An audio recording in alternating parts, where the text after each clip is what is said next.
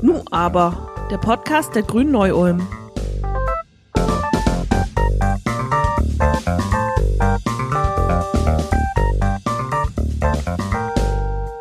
Hallo und herzlich willkommen bei Nu aber, dem Podcast der Grünen im Landkreis Neu-Ulm. Mein Name ist Alper Artun und in unserer zweiten Folge haben wir heute gleich zwei Kommunalpolitiker zu Gast.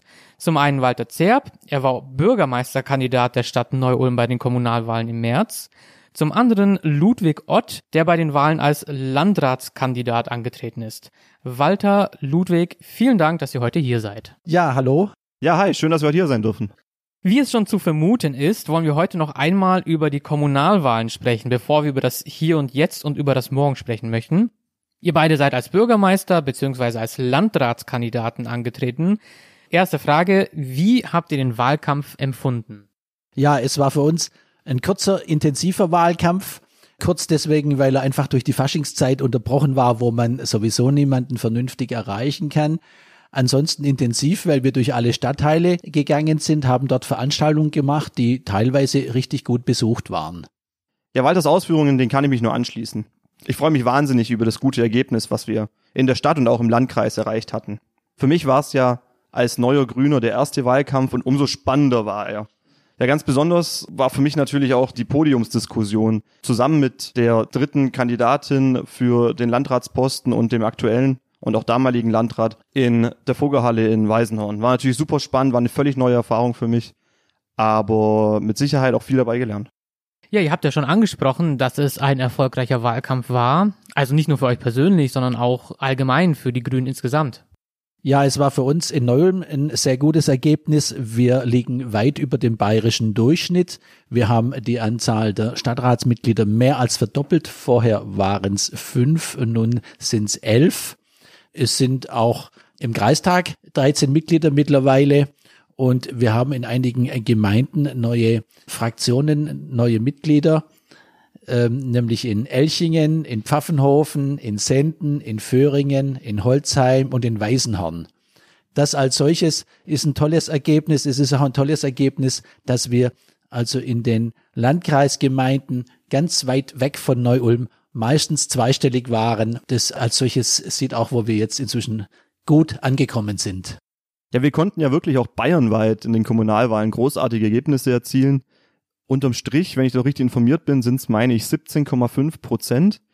Und äh, wenn man, also gerade wenn man sich so die Diskussion anguckt, ja, die der ein oder andere politische Mitbewerber aktuell führt, wenn es in die Richtung Frauenanteil und Quoten in den Parteien geht. Also wir Grüne haben damit weniger ein Problem. Das zeigen mir die Zahlen, ja, wenn ich weiß, dass 48,5 Prozent, also beinahe die Hälfte der Macht tatsächlich bei uns Grünen auch bei den Frauen gelandet ist jetzt durch die Kommunalwahl. Und wir äh, darüber hinaus auch einen wahnsinnig hohen Anteil junger Mandatsträger haben. In ganz Bayern sind es über 150 Mandatsträgerinnen unter 28. Also man kann unterm Strich eigentlich sagen, dass wir jetzt in dieser Kommunalwahl Bayern ein ganzes Stück grüner gemacht haben. Und das ist was, worauf wir, wenn ihr mich fragt, echt stolz sein können. Ja, das sind auf jeden Fall äh, Good News, würde ich mal sagen. Aber es ist ja leicht, sich im Nachhinein immer gegenseitig auf die Schultern zu klopfen und alles durch eine Art rosa Brille zu betrachten. Um dir mal entgegenzuwirken, die Frage, was lief eurer Meinung nach nicht so gut im Wahlkampf, beziehungsweise was würdet ihr anders machen, wenn ihr könntet? Ja, wir sind relativ spät in die Startlöcher gekommen. Wir hätten mit unserer Wahlkampfplanung sehr, sehr viel früher beginnen sollen. Die Wahl war im März, da wäre es gut gewesen. Wir hätten die Weichen schon, schon vor den Sommerferien im Jahr zuvor gestellt. Nichtsdestotrotz, wir hatten auch durch Flexibilität unserer Promis noch die Kata Schulz einen Tag, bevor alles runtergeregelt wurde. Das waren schon tolle Veranstaltungen, die wir trotzdem hingekriegt haben. Und mit herunterregeln meinst du vermutlich Corona, dass man den Wahlkampf praktisch beendet hat, offline?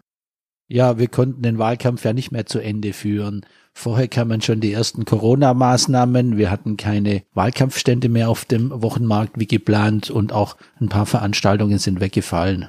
Ludwig? Ja, du hast ja gerade eben schon den Fakt angesprochen, dass wir, ja, es waren eineinhalb Wochen, meine ich, vor der Wahl unseren Offline-Wahlkampf eigentlich komplett beenden mussten.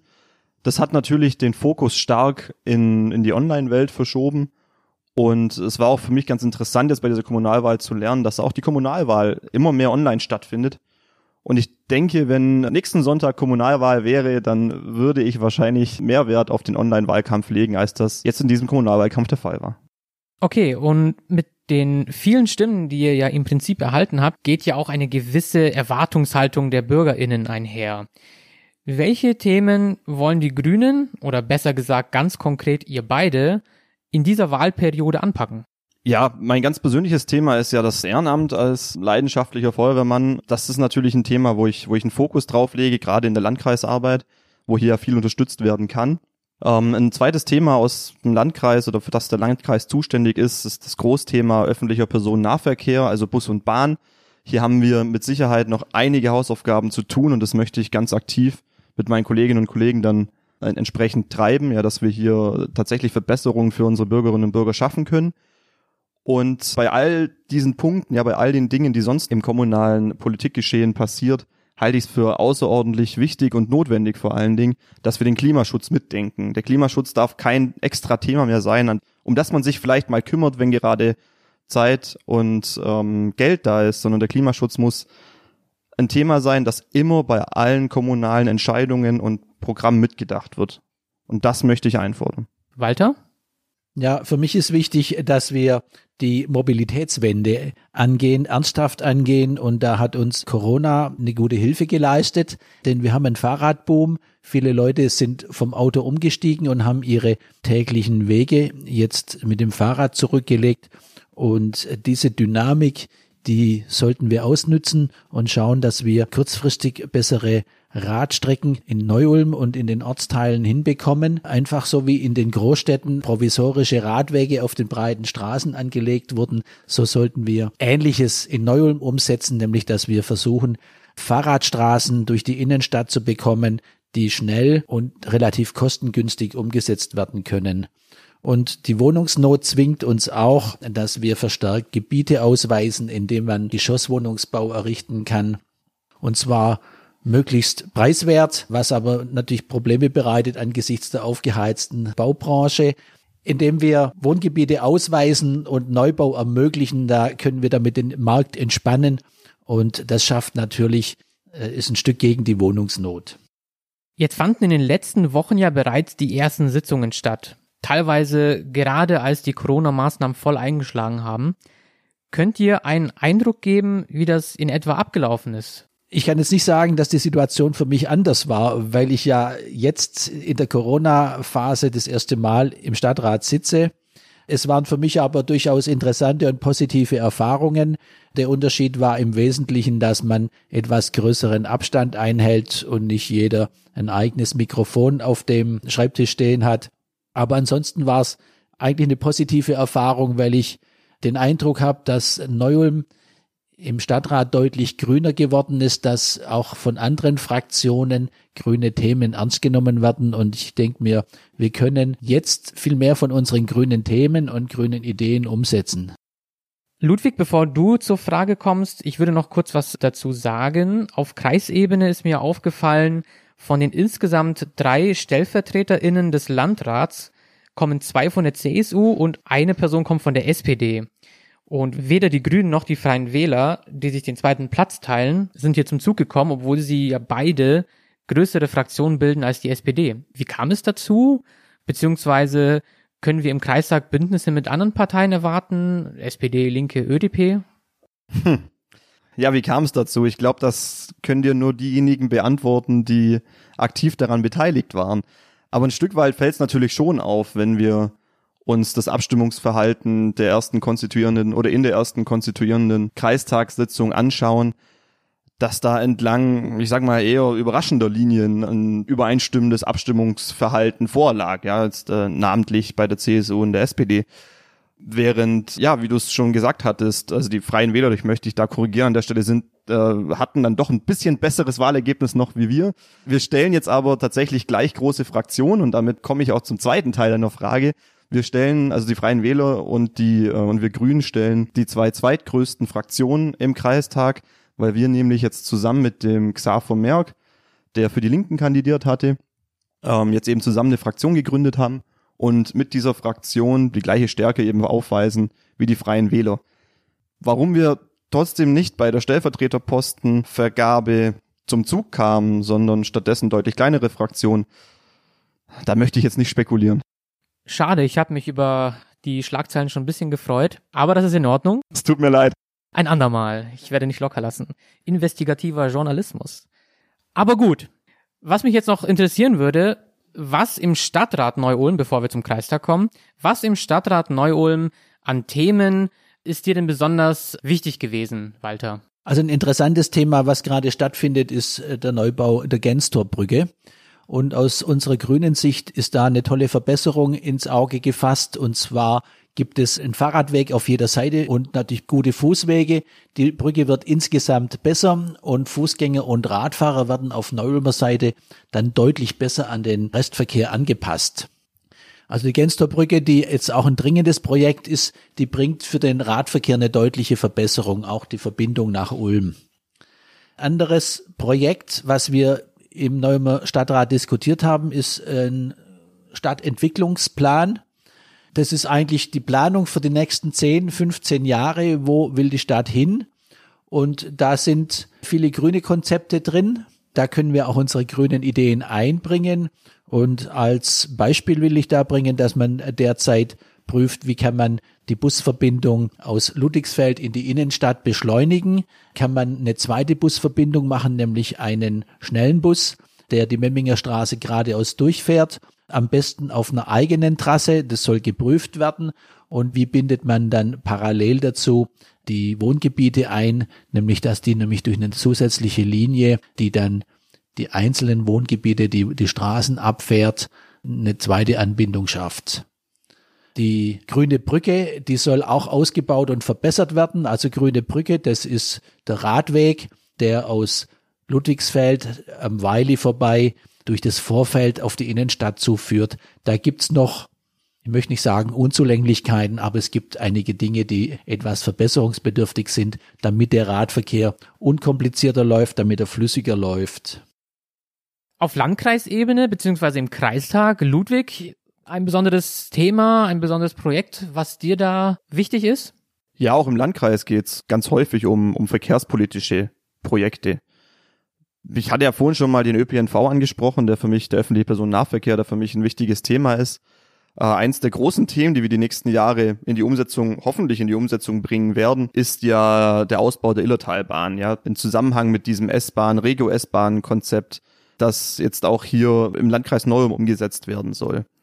Das ist natürlich eine prima Sache, also entspricht voll unseren grünen Zielvorstellungen und ich freue mich schon wahnsinnig darauf, das auch ganz aktiv mitgestalten zu dürfen. An der Stelle sei mir aber dann doch nochmal ein Vergleich gestattet mit einem anderen großen verkehrspolitischen Projekt, das wir aktuell im Landkreis diskutieren und das ist der sechsspurige Ausbau der A7 ab dem Dreieck Kittelstetten. Ich meine, dass der Bund hier 120 Millionen in unseren Landkreis investiert, ist per se ja schon mal eine schöne Sache. Wenn ich mir aber überlege, dass ich äh, zurück zur Illertalbahn kommt, mit dem Fahrrad durch Gernhofen fahre und ich da einen Herrn sehe, der die Schranke mittels Kurbel auf und zudreht, dann habe ich so das Gefühl, dass wir diese Gelder auch vom Bund schon viel früher nötig gehabt hätten und sie mir viel lieber in Projekte wie den Ausbau der Illertalbahn geflossen werden. Da hat man in den letzten Jahren, in den letzten Jahrzehnten zu wenig Geld in die Hand genommen und sich doch auf den individuellen Verkehr, motorisierten Verkehr konzentriert. Da zeigt sich einfach doch so ein Stück weit den Stellenwert, den der öffentliche Personennahverkehr in der Politik bisher gehabt hat. Und da hoffe ich natürlich jetzt in den nächsten Jahren und Jahrzehnten, dass mit den grünen Ideen, die auch fraktionsübergreifend jetzt mehr Gewicht bekommen, dass wir hier anfangen, die Gelder in die richtigen Richtungen fließen zu lassen. Apropos Schrankenkurbeln wie vor 100 Jahren. Wie ist das denn nun während der Corona-Zeit durch die verminderten Steuereinnahmen? Ist zu erwarten, dass grüne Projekte schwieriger umzusetzen sind? Rutschen die auf der Prioritätenliste quasi runter? Ich glaube das nicht. Also wenn ich jetzt an Fahrradwege, Fahrradstraßen denke, dann denke ich, das sind relativ günstig umzusetzende Möglichkeiten. Wir haben nicht immer nur die teuren Investitionen. Wir wollen in vielen Dingen ja gerade die Reduktion und die kostet uns nichts. Die kostet uns nur, dass wir die Entscheidung treffen, dass wir den Mut haben, diese Entscheidung zu treffen. Also in meinen Augen wäre das völlig fatal, ja, auch wenn gerade die Corona-Krise zumindest medial die Klimakrise ein Stück weit überstrahlt. Also muss uns doch klar sein, dass wir in wenigen Monaten wieder ganz massiv einsteigen werden in die, in die große Fragestellung, die wir dieses Jahrhundert zu lösen haben. Und das ist nun mal die Klimakrise. Und wie ich es vorhin schon gesagt hatte, der Klimaschutz, das muss ein Thema sein, dass wir in all unseren Entscheidungen mit berücksichtigen. Wir können schlichtweg nicht so tun, wie wenn grüne Themen und grüne Projekte optional wären, ja, wie wenn wir jetzt gerade darauf verzichten könnten, weil die finanziellen Mittel nicht da sind. Eben nicht. Wir müssen bei allen Entscheidungen, bei allen Projekten, die wir umsetzen, müssen wir den Klimaschutz mit betrachten. Und da können wir nicht langsamer werden, da dürfen wir nicht langsamer werden, sondern ganz im Gegenteil, da müssen wir besser werden und schneller werden. Dann fasse ich zusammen. Dem Klima ist es egal, wie viel Steuereinnahmen wir haben. Richtig, ja. Dann möchte ich an der Stelle kurz auf unser Thema von vorletzter Woche kommen. Da sprachen wir in unserer ersten Folge mit Betroffenen über Rassismus. Was denkt ihr als Kommunalpolitiker, wo man kommunalpolitisch den Hebel gegen Rassismus ansetzen könnte? Also wir haben in Neu-Ulm den internationalen Beirat eingerichtet. Da sind Menschen mit Migrationshintergrund und die zugleich auch Erfahrung mitbringen in der Arbeit mit Menschen mit Migrationshintergrund. Und ich glaube, das Gespräch mit denen und auch, dass denen in wichtigen Fragen ein Anhörungsrecht eingeräumt ist, bringt viel Verständnis mit und baut auch, falls solche vorhanden sind, Vorurteile ab. Darüber hinaus halte ich es auch für wichtig, dass die Stadt Menschen beschäftigt jeglicher Herkunft und jeglicher Hautfarbe und damit auch eine gute Mischung herstellt. Und wir müssen ja auch dran denken, wir haben viele Deutsche, die nicht weiß sind. Ich bin davon überzeugt, dass wir Rassismus, gerade wenn es um systematischen, strukturellen Rassismus geht, vor allen Dingen damit bekämpfen können, dass wir auch in unseren Parlamenten und in unseren Stadtverwaltungen, in unseren Kommunalverwaltungen die Diversität darstellen, mit der wir in unserer Gesellschaft leben.